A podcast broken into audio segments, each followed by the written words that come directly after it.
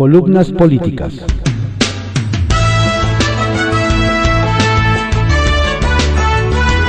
Continuamos con la audiosíntesis informativa de Adrián Ojeda Román, correspondiente a hoy, viernes 19 de noviembre de 2021. Demos lectura a algunas columnas políticas que se publican en periódicos de circulación nacional. Arsenal, por Francisco Garfias, que se publica en el periódico Excelsior. Marco Cortés frente a sus críticos. Marco Cortés vive los momentos más difíciles desde que asumió por primera vez la presidencia del PAN en noviembre de 2018. Ha recibido fuertes críticas de panistas históricos. Ernesto Rufo, ex dirigente nacional del PAN, Damián Cepeda, o gobernadores, Martín Orozco. Siempre han sido las mismas voces, pero hay una nueva generación que hoy gobierna y está con el proyecto del PAN. Minimiza. En esa nueva generación menciona, entre otros, a Tere Jiménez, Maru Campos, Mauricio Vila, Diego Sinoé, Alejandra Gutiérrez, Renan Barrera, Santiago Tahuada y Mauricio Tabe. El jefe nacional del Azul no se engancha con las críticas. Sabe que su reto es reunir al panismo apuntalarlo. No me ayuda a polemizar. Lo importante es que nos unamos para enfrentar los retos, subraya. En charla celebrada en sus oficinas del CEN, evita responder a la mayoría de sus detractores. Los invita, eso sí, a jalar antes que criticar. Hace una excepción con Damián Cepeda. El Senado dice que Marco es muy chiquito para la tarea que desempeña. El jefe nacional tiene una explicación a ese rechazo del legislador. Tal vez se da cuenta que sus aspiraciones no son atendidas, señala. Habla también de la alianza Va por México. Dice que antes de 2024, PRI, PAN y PRD deben estar unidos en lo legislativo. Primero es defender a México y después la decisión del candidato presidencial, recalca. La charla nos dejó claro que no va a ser fácil que Acción Nacional acepte postular en 2024 a un candidato externo, ni del PRI ni del PRD mucho menos a un ex moreno. Aclara que no está cerrado a un abanderado o a un aspirante de la sociedad civil. Presume que su partido tiene buenas cartas para competir en el 2024. Ricardo Anaya, Vila, Maru, Krill, Sinoé, Cabeza de Vaca y Romero Hicks. Otro aspecto de la alianza va por México, conformada por el PAN, PRI, PRD, es que afirma que su principal logro fue evitar que Morena y sus incondicionales en San Lázaro lograron una mayoría calificada. El INE estaría ya sin los consejeros actuales y la reforma eléctrica si hubiese aprobado en el Congreso. Eso demuestra que si hay un bloque sólido, asegura. Aprovecha para abundar sobre la reforma eléctrica. Dice que la alianza busca cómo mejorar el tema energético para que la gente pague menos por la luz. ¿Cómo? Hay que ampliar la oferta de energías limpias, que haya competencia, apertura y certeza jurídica. Lo que no va a pasar es esa reforma regresiva que envió el Ejecutivo, afirma. Le recordamos que Rubén Moreira, coordinador de la bancada tricolor en San Lázaro, ha mostrado una actitud ambigua sobre el tema y que con los votos del PRI puede pasar. La reforma no está muerta, dijo el coahuilense. ¿Confías en el PRI? le preguntamos. Es un viajero necesario, respondió sin más. Si la elección del candidato o candidata de Morena a la presidencia de la República se resolviera en un casino, apostaría que la ganadora será Claudia Sheinbaum. López Obrador, hombre de ideas fijas, la respalda abiertamente. Ya le levantó el brazo, se la llevó de gira, la apapacha, la aplacea cada que puede. Y ella se deja querer. ¿Alguien quiere apostar? Por cierto, el presidente ya dio línea. El abanderado o abanderada de Morena será elegido en una encuesta. Sobra decir que es el método más favorable a un dedazo disfrazado. es opaco y por lo tanto fácil de manipular. No hay observadores electorales independientes. Lo sabe López Obrador. Lo saben los aspirantes. Uno de ellos, Ricardo Monreal, ya experimentó el método cuando quiso ser jefe de gobierno de la Ciudad de México. Las encuestas lo pusieron en tercer lugar detrás de Claudia Sheinbaum y de Martí Batres. Por eso anda en campaña promoviendo elecciones primarias, con la advertencia de que si no hay piso parejo, habrá un choque interno en Morena. Sobre las declaraciones de López Obrador de que apoyará al candidato o candidata que gane la encuesta, el senador dijo ayer que el presidente tiene su versión. Es muy fuerte, pero insistiré en elecciones primarias. Faltan dos años. El partido debe implementar mecanismos innovadores que permitan rescatar la confianza y confirmar que estemos en la función pública los próximos seis años, puntualizó. En privado, por Joaquín López Doriga, que se publica en el periódico Milenio.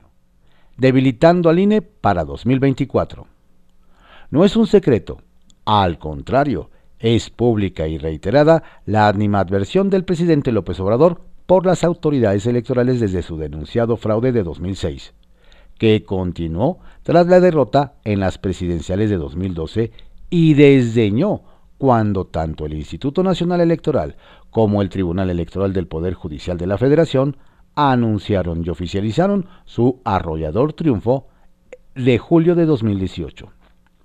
Ya en la presidencia de la República, uno de sus reiterados objetos de deseo y descalificación han sido esos mismos órganos electorales al punto de anunciar que la reforma constitucional del año que viene modificará su funcionamiento e integración.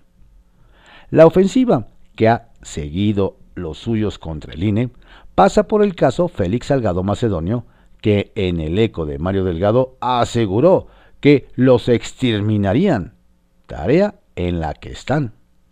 Su ofensiva la personifica en Lorenzo Córdoba, al que ha convertido en su villano favorito en una estrategia de desgastar y desgastar, que escaló con el recorte de 5.700 millones de pesos a su presupuesto 2022. Lo que dicen en el instituto les impide llevar a cabo la consulta de revocación que quiere López Obrador. En esa línea han llegado a plantear que el INE regrese a la Secretaría de Gobernación, como la Comisión Federal Electoral en, el pasado priista que presidía su titular en turno, lo que acabó con la reforma electoral de 1996.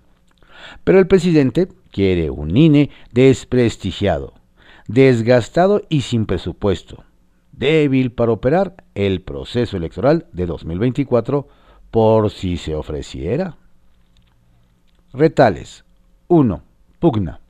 A Ricardo Monreal le calentó que en el Pleno de la Corte, donde se eliminó la ampliación de mandato al presidente Arturo Saldívar, se hubiera mencionado que el Congreso lo aprobó, olvidando que el senador del Verde, Raúl Bolaños, quien ya dejó el escaño para buscar la candidatura al gobierno de Oaxaca, fue vocero de la Orden de Palacio. 2. Caballero. Murió un hombre extraordinario, el querido Pepe Carral, a sus jubilosos y recién celebrados 99 años. Fue director del Bank of America, el único que el presidente López Portillo no expropió en 1982 por su apoyo al general Lázaro Cárdenas. Y el alma del Club de Industriales, al que consolidó como centro de discusión de ideas. Un caballero tal que cuando caminaba se le escuchaba la armadura. Lo vamos a extrañar. 3. CIDE. En más de la directora del CONACIT, María Elena Álvarez Bulla, que es Premio Nacional de Ciencias 2017, mandó de director interino del CIDE, que no es bien visto en la 4T, al contrario, a José Antonio Romero Tellache, que lo primero que hizo fue destituir a la doctora Catherine Andrews como secretaria académica y amenazarla penalmente si no dejaba el cargo. Las pequeñeces de algunos hombres de ciencia. estrictamente personal por Raimundo Riva Palacio que se publica en el periódico El Financiero. La cumbre de los símbolos. La primer cumbre de líderes de América del Norte en cinco años estuvo llena de símbolos. En esta pista, los ojos estaban puestos en el presidente Andrés Manuel López Obrador, quien llegó a Washington en medio de expectativas y con cierto morbo por su visión etnocentrista sobre México, la política y la vida. La prensa extranjera había reflejado la víspera la forma como se aísla del mundo y al mismo tiempo cómo le gusta presumir que ideas y acuerdos que toma el mundo en cónclaves internacionales fueron inspirados en lo que él ha puesto en marcha en México. Sin embargo, era un enigma cómo se comportaría ante Joe Biden y Justin Trudeau. Aunque al finalizar el día en la capital estadounidense, realmente no decepcionó.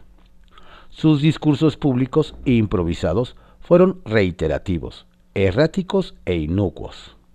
López Obrador no supo porque no quiso o no le persuadieron de otra cosa, aprovechar el viaje a Washington. Pudo haber viajado el martes por la noche a la capital estadounidense tras inaugurar el tianguis turístico en Mérida, pero como no utiliza aviones oficiales, perdió todo el día, porque tuvo que salir de Cancún, que no tiene vuelos directos. No se sabe cómo se fue ni por dónde llegó, pero mientras volaba, el primer ministro canadiense estuvo en el Capitolio sensibilizando a legisladores sobre el impacto negativo que tendrían algunas medidas proteccionistas que está impulsando Biden. Trudeau fue con quien primero habló López Obrador en un encuentro bilateral, que comenzó con un discurso de bienvenida en el Centro Cultural de México en Washington, que no habló del presente sino del pasado, que no se refirió a los problemas que enfrentan ambos frente a Estados Unidos y a alinearse, aunque fuera retóricamente contra las acciones emprendidas por Biden que afectan la integración de Norteamérica. Trudeau no perdió el tiempo y expresó, expresó desde temprano sus objeciones a los créditos fiscales para consumidores y sindicatos propuestos por Biden para estimular la producción de autos eléctricos. López Obrador mostró los murales del Centro Cultural y habló de Lázaro Cárdenas y Benito Juárez. Sobre temas contenciosos de importancia para las dos naciones, ni una palabra. La forma de actuar de Trudeau en Washington llevó a que Biden elogiara la relación bilateral con Canadá y buscara públicamente limar cualquier aspereza. Cuando se reunió con López Obrador, mientras el presidente mexicano volvía a hablar de Juárez, de Cárdenas y a hablar históricamente de Abraham Lincoln y Franklin, Delano Roosevelt, sin dar espacio para la traducción, Biden se levantaba los calcetines y escribía algunas notas ajenas. Las dos fotografías más importantes de ese momento en la oficina oval fueron donde López Obrador se veía achicado en una silla dura, con las manos cruzadas, y donde Biden lo tomaba un momento de la rodilla. La más reveladora del encuentro con los canadienses es donde aparecen en la mesa, a la izquierda del presidente, el embajador de México en Ottawa, Juan José Gómez Camacho porque durante días informó a la prensa de Canadá lo que pareció ser lo único o lo más importante que acordaron los dos a nivel bilateral. Compartir experiencias sobre cómo reivindicar y restaurar la relación con los pueblos originarios. Para la prensa canadiense, el encuentro de Trudeau con López Obrador fue intrascendente, salvo en aquellos momentos donde los dos países resultaban afectados por las políticas de Biden sobre las que López Obrador guardó silencio. En otros temas habló, aunque cometió errores. Uno fue señalar a Biden como el presidente estadounidense que más ha hecho por los migrantes en apoyo a su iniciativa de ley, que aún no se aprueba, para regularizar 11 millones de inmigrantes, 5 millones de ellos mexicanos. No sabe que el presidente Ronald Reagan sí logró que el Congreso aprobada la, llamada ley Simpson-Mazzoli en 1986, que buscaba dar amnistía a 5 millones de inmigrantes, aunque al final solo resultaron elegibles unos 3 millones. Estados Unidos, Canadá y México mostraron ser asimétricos en todo. En imposiciones, como fue la agenda de la cumbre hecha a la medida de la Casa Blanca. En la personalidad y la forma de actuar de sus líderes. Y en su densidad y defensa de intereses. Trudeau fue a Washington a buscar el beneficio de empresas y ciudadanos canadienses, frente a Biden que busca la protección de empresas, sindicatos y clientelas políticas en choque con el primer ministro. López Obrador debió haber hecho la misma defensa que esgrimió Trudeau, porque las amenazas proteccionistas demócratas son iguales, pero se perdió en la historia corta y en confusiones conceptuales. Por ejemplo, la integración económica, donde quiere que Estados Unidos jale las economías de México y América Latina. Sobre su visualización regional, ni en lo discursivo le hicieron caso. América Latina solo existió para que México y Canadá distribuyan en el subcontinente las vacunas anti-COVID que les da Estados Unidos. América Central solo jugó un papel secundario cuando acordaron buscar oportunidades de empleo para un número no especificado de ellos, pero en los tres países, no solo en Estados Unidos, como quería López Obrador, y diseñar planes de inversión productiva, no sembrando árboles. En este renglón, quien pedía una locomotora que generara la integración, quedó integrado en las políticas diseñadas por la Casa Blanca. Todo esto no significa algo malo para México o para su presidente o para los resultados de la cumbre. Al contrario, el encuentro dio más resultados concretos e inmediatos de lo que anteriores reuniones han alcanzado, y fue la placenta de lo que la vocera de la Casa Blanca, James Saki, definió horas antes de la cumbre como lo más importante, reanudar el nivel de compromisos de cada uno de los líderes para con Norteamérica que se había estancado desde 2016 durante la etapa negra de la presidencia de Donald Trump. El involucramiento activo no es negativo, aunque López Obrador, por lo que se sabe, fue un mero pasajero en el asiento de atrás, y se desconoce cuántos compromisos cumplirá. Historias de reportero, por Carlos López de Mola, que se publica en el periódico El Universal un negocio de renta de juegos inflables resulta que es proveedor de tractocamiones. Su domicilio no existe. Una pequeña trapalería en la colonia Tacuba de la Ciudad de México recibió contratos por 77 millones de pesos.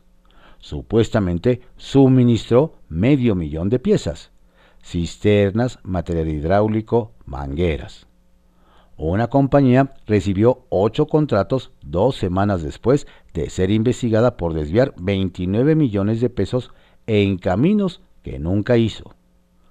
Otra empresa rentó maquinaria pesada. Le dieron 19 millones en contratos.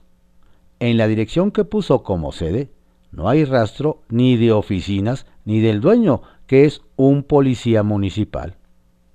Estas y otras linduras descubrió la reportera Isabela González de Latinos al revisar 966 contratos que otorgó el ejército para la construcción del aeropuerto de Santa Lucía. Hay empresas fantasma, compañías investigadas por desvío de recursos y operaciones que se antojan como maquillaje para actos de corrupción. Es una de las obras icónicas del sexenio y es un escándalo mayúsculo. Los contratos llevan el sello del actual gobierno federal. Se otorgaron sin licitación. Siete de cada diez contratos fueron por adjudicación directa y los otros tres se dieron invitando solo a tres personas. Un festín de malas prácticas. Y todo en la multimillonaria y emblemática obra del presidente Andrés Manuel López Obrador el Aeropuerto General Felipe Ángeles, mejor conocido como Santa Lucía. Nada más en esa mega obra hay 75 mil millones de pesos. El presidente de México convirtió al ejército en la compañía constructora más próspera del país. ninguno de los grandes consorcios constructores de México tienen hoy tanta obra como las Fuerzas Armadas. El aeropuerto de Santa Lucía, cuatro aeropuertos más, Tulum, Palenque, un tramo del tren Maya, las 2.000 sucursales del Banco del Bienestar. La lista parece interminable. El dinero fluye sin pausa ni control y el peligro crece. Cuando hace años se instruyó al ejército combatir al narcotráfico, surgió de inmediato la alerta de muchos especialistas. La institución más estratégica del Estado mexicano será puesta en situaciones vulnerables ante el poder corruptor del crimen organizado. El tiempo les dio la razón. El narco penetró al ejército. Ejemplos sobran. En este sexenio, el presidente López Obrador decidió convertir al ejército en una empresa privada. Lo puso vulnerable ante el poder corruptor del dinero. Ahogados en contratos y en tareas, esta revisión de 966 contratos de Santa Lucía exhibe que los militares están cayendo en las peores prácticas corruptas que tanto se condenaron en sexenios pasados. Sacia Morbos. Frente a la crisis que está viviendo el CIDE, cuentan que el director se siente invencible. En los pasillos de Palacio Nacional platican que el connotado intelectual Lorenzo Meyer, historiador favorito del presidente y papá del secretario de Sedatu, le habló muy bien a López Obrador del director del CIDE, y por eso anda tan grillito. Alajero, por Marta Naya, que se publica en El Heraldo de México. Una Cámara confrontada por la sucesión. ¿Qué tanto influyen las mañaneras en el ambiente de la Cámara de Diputados? Mucho. Reconocen al unísono morenos, aliados y opositores. La agenda del día la pone el presidente desde su conferencia matutina. En eso hay consenso. ¿Y cómo se percibe desde la oposición a la bancada de Morena en San Lázaro? La respuesta nos la regala la diputada de Movimiento Ciudadano, Ivonne Ortega. Veo una fracción sólida al momento de votar y ya muy confrontada por una sucesión adelantada, apunta la exgobernadora de Yucatán.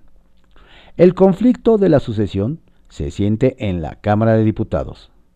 El día que arrancamos el periodo de sesiones, recuerda, el posicionamiento por Morena lo hizo Ricardo Monreal. En cuanto empezó a hablar, se pararon alrededor de 50-60 diputados de su partido y se salieron del Pleno, o sea, le hicieron un vacío al coordinador del Senado que estaba dando el posicionamiento por Morena. Eso es lo que se ve. A ojo de buen cubero y por pláticas con algunos de ellos, Ivón calcula que la bancada de Morena está dividida en tercios, con los posibles candidatos Claudio Sheinbaum, Marcelo Ebrard y Ricardo Monreal. Los tres tienen importante número de diputados, refiere, y eso también se ve en el trabajo de comisiones. Recordemos, por ejemplo, que había hecho público que Jacob Polemski era la presidenta de la Comisión de Reforma Política Electoral. Y en una mañanera literal le cambiaron. En lo que aquí ocurre tiene mucho que ver las pugnas de Morena hacia dónde van y con quién. Desde Movimiento Ciudadano intentamos no entrar a su juego ni dejarnos llevar por su agenda, cosa que no es fácil, reconoce la yucateca. Militante priista desde su, desde su juventud hasta 2019, en que renunció a las filas del tricolor, llegó a ser secretaria general del PRI y aspirante a la candidatura presidencial. Ivonne Ortega hoy ocupa una curul muy próxima a sus antiguos compañeros de partido. La relación con ella, comentan, son buenas.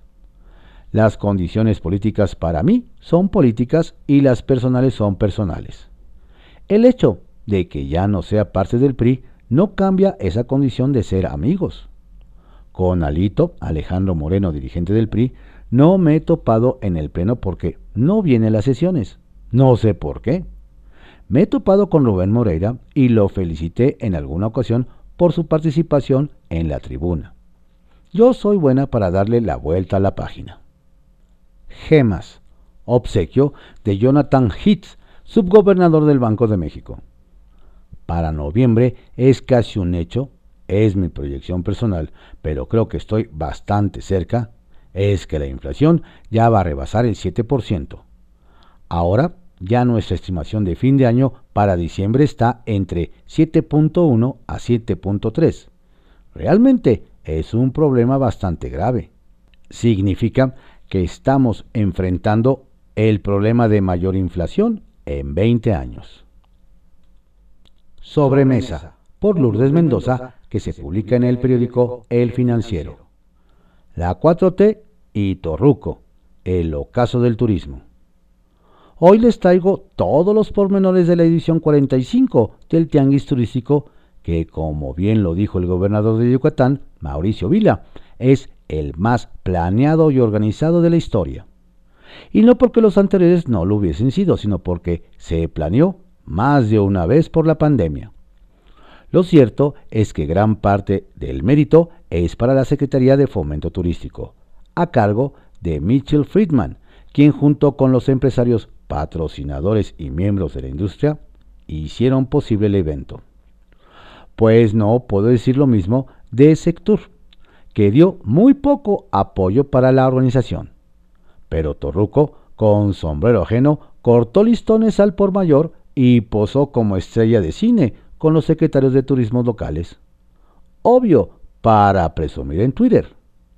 A diferencia de otros estados anfitriones, Yucatán llegó con muy buenas cuentas.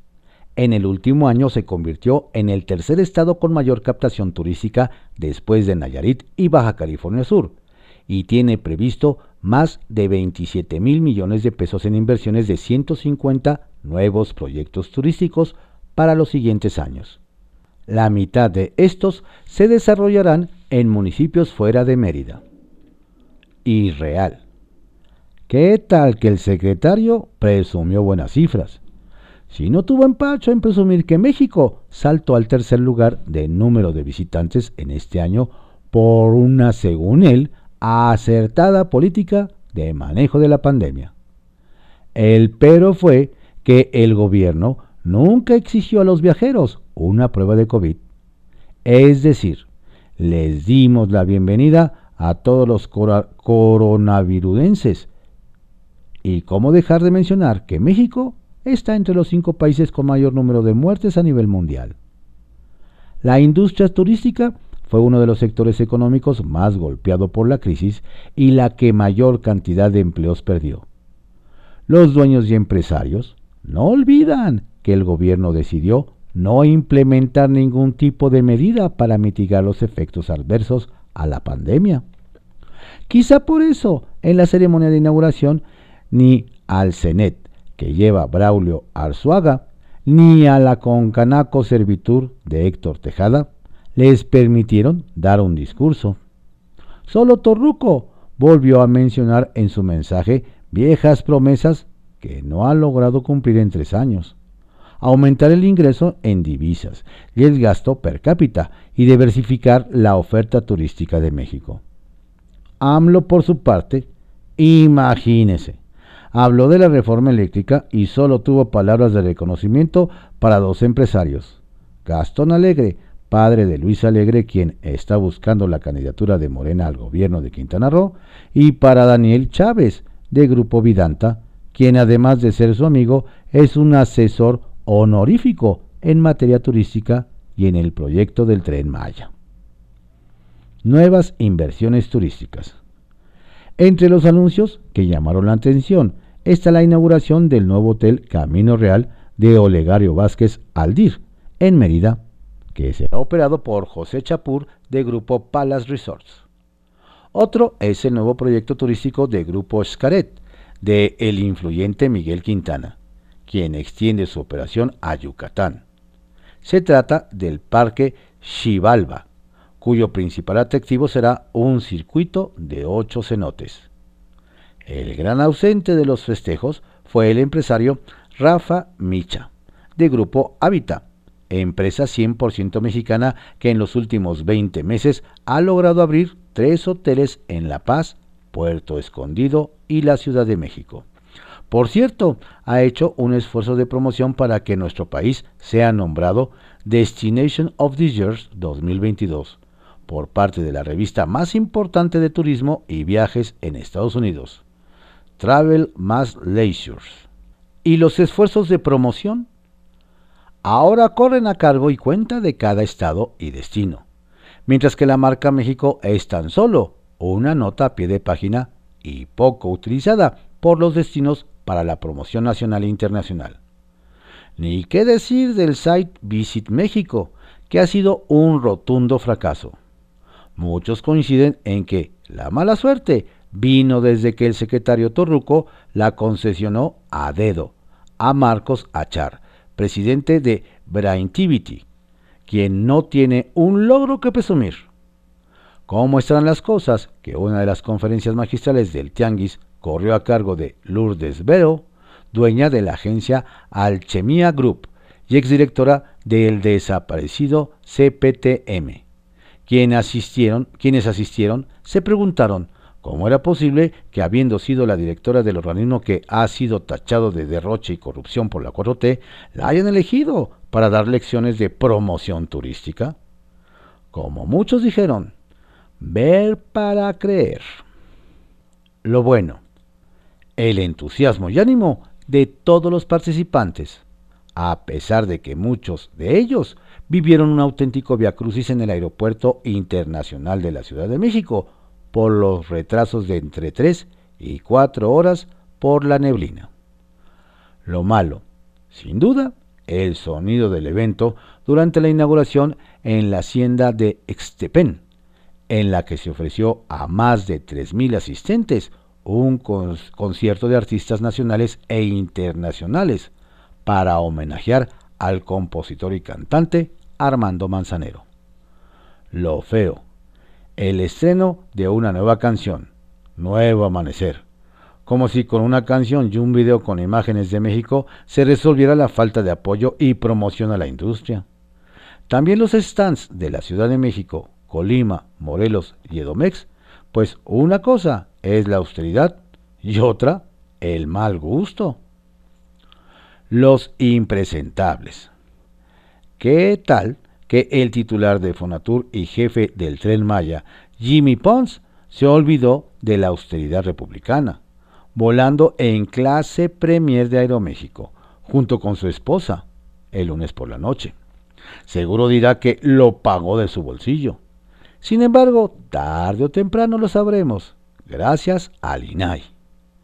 El otro fue Torruco Jr., quien como cada año fue parte de la comitiva de su padre, pues él es presidente de la Comisión de Relaciones Exteriores en el Congreso. Así pues, no tenía nada que hacer ahí. Pero eso sí, como Edecán fue a recibir al presidente al recién remodelado aeropuerto en Mérida. Nos vemos para la edición 46 del Tianguis Turístico en Acapulco, la ciudad con más violencia y alertas de viaje en 2022 y donde la alcaldesa Abelina López presume ¿Dar mordidas? Conste que es pregunta. Capital Político, por Adrián Rueda, que se publica en el periódico Excelsior. Falla intento de opacar a Omar. Si dicen que en política la forma es fondo, entonces, ¿cómo se debe de leer el intento de vacío que desde la Secretaría de Gobierno le quisieron hacer a Omar García Harfuch? Durante su comparecencia de ayer en el Congreso de la Ciudad de México. También dicen que en la política no hay casualidades. Y resulta que apenas empezó la comparecencia del secretario de Seguridad Ciudadana, la diputada Valentina Batres se desapareció del recinto y regresó hasta que García Garfush se había ido. Igual ocurrió con la coordinadora de la bancada de Morena, Marta Ávila, cuya presencia en el Pleno fue intermitente. Pasó más tiempo fuera que sentada junto al jefe de la policía, como es costumbre cuando alguien del gobierno comparece. Ni qué decir de que los morenos enviaron a gente de muy bajo perfil a la tribuna, como para que la comparecencia no fuera tan lucidora. Y ya ni hablar de los invitados, pues no hubo nadie del gabinete de Claudia Sheinbaum. Cuando compareció Martí Batres, Donceles se llenó de funcionarios. Hasta Ernestina Godoy lo acompañó.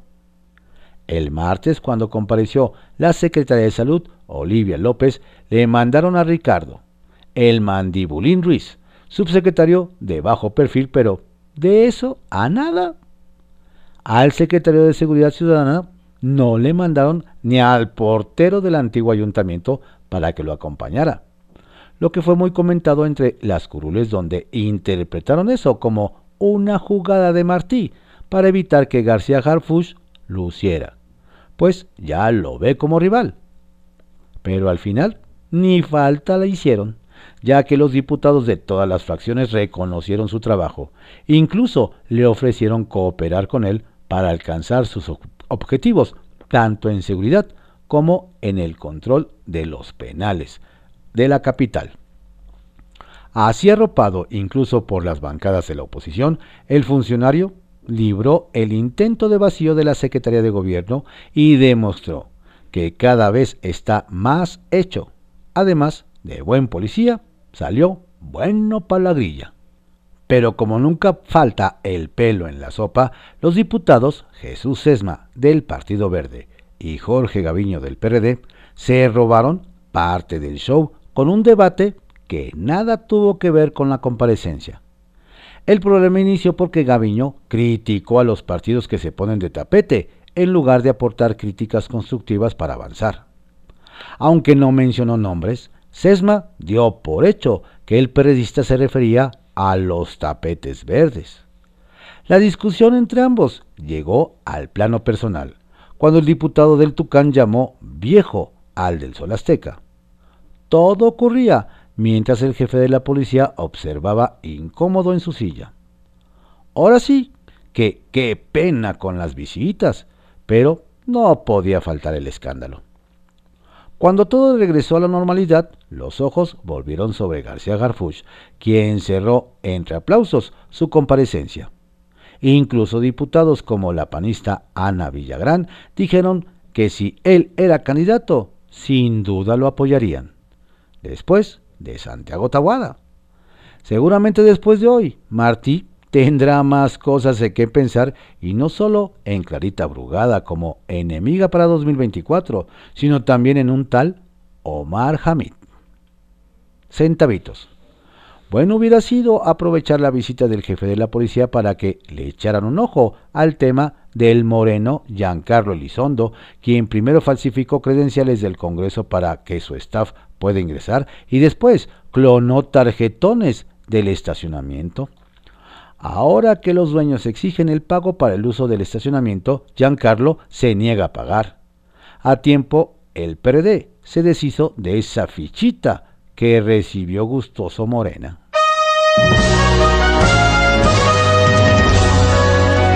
Estas fueron algunas columnas políticas que se publican en periódicos de circulación nacional en la audiosíntesis informativa de Adrián Ojeda Román, correspondiente a hoy, viernes 19 de noviembre de 2021. Tenga usted un excelente viernes y un estupendo fin de semana. No baje la guardia, la pandemia sigue. Saludos cordiales de su servidor, Adrián Ojeda Castilla.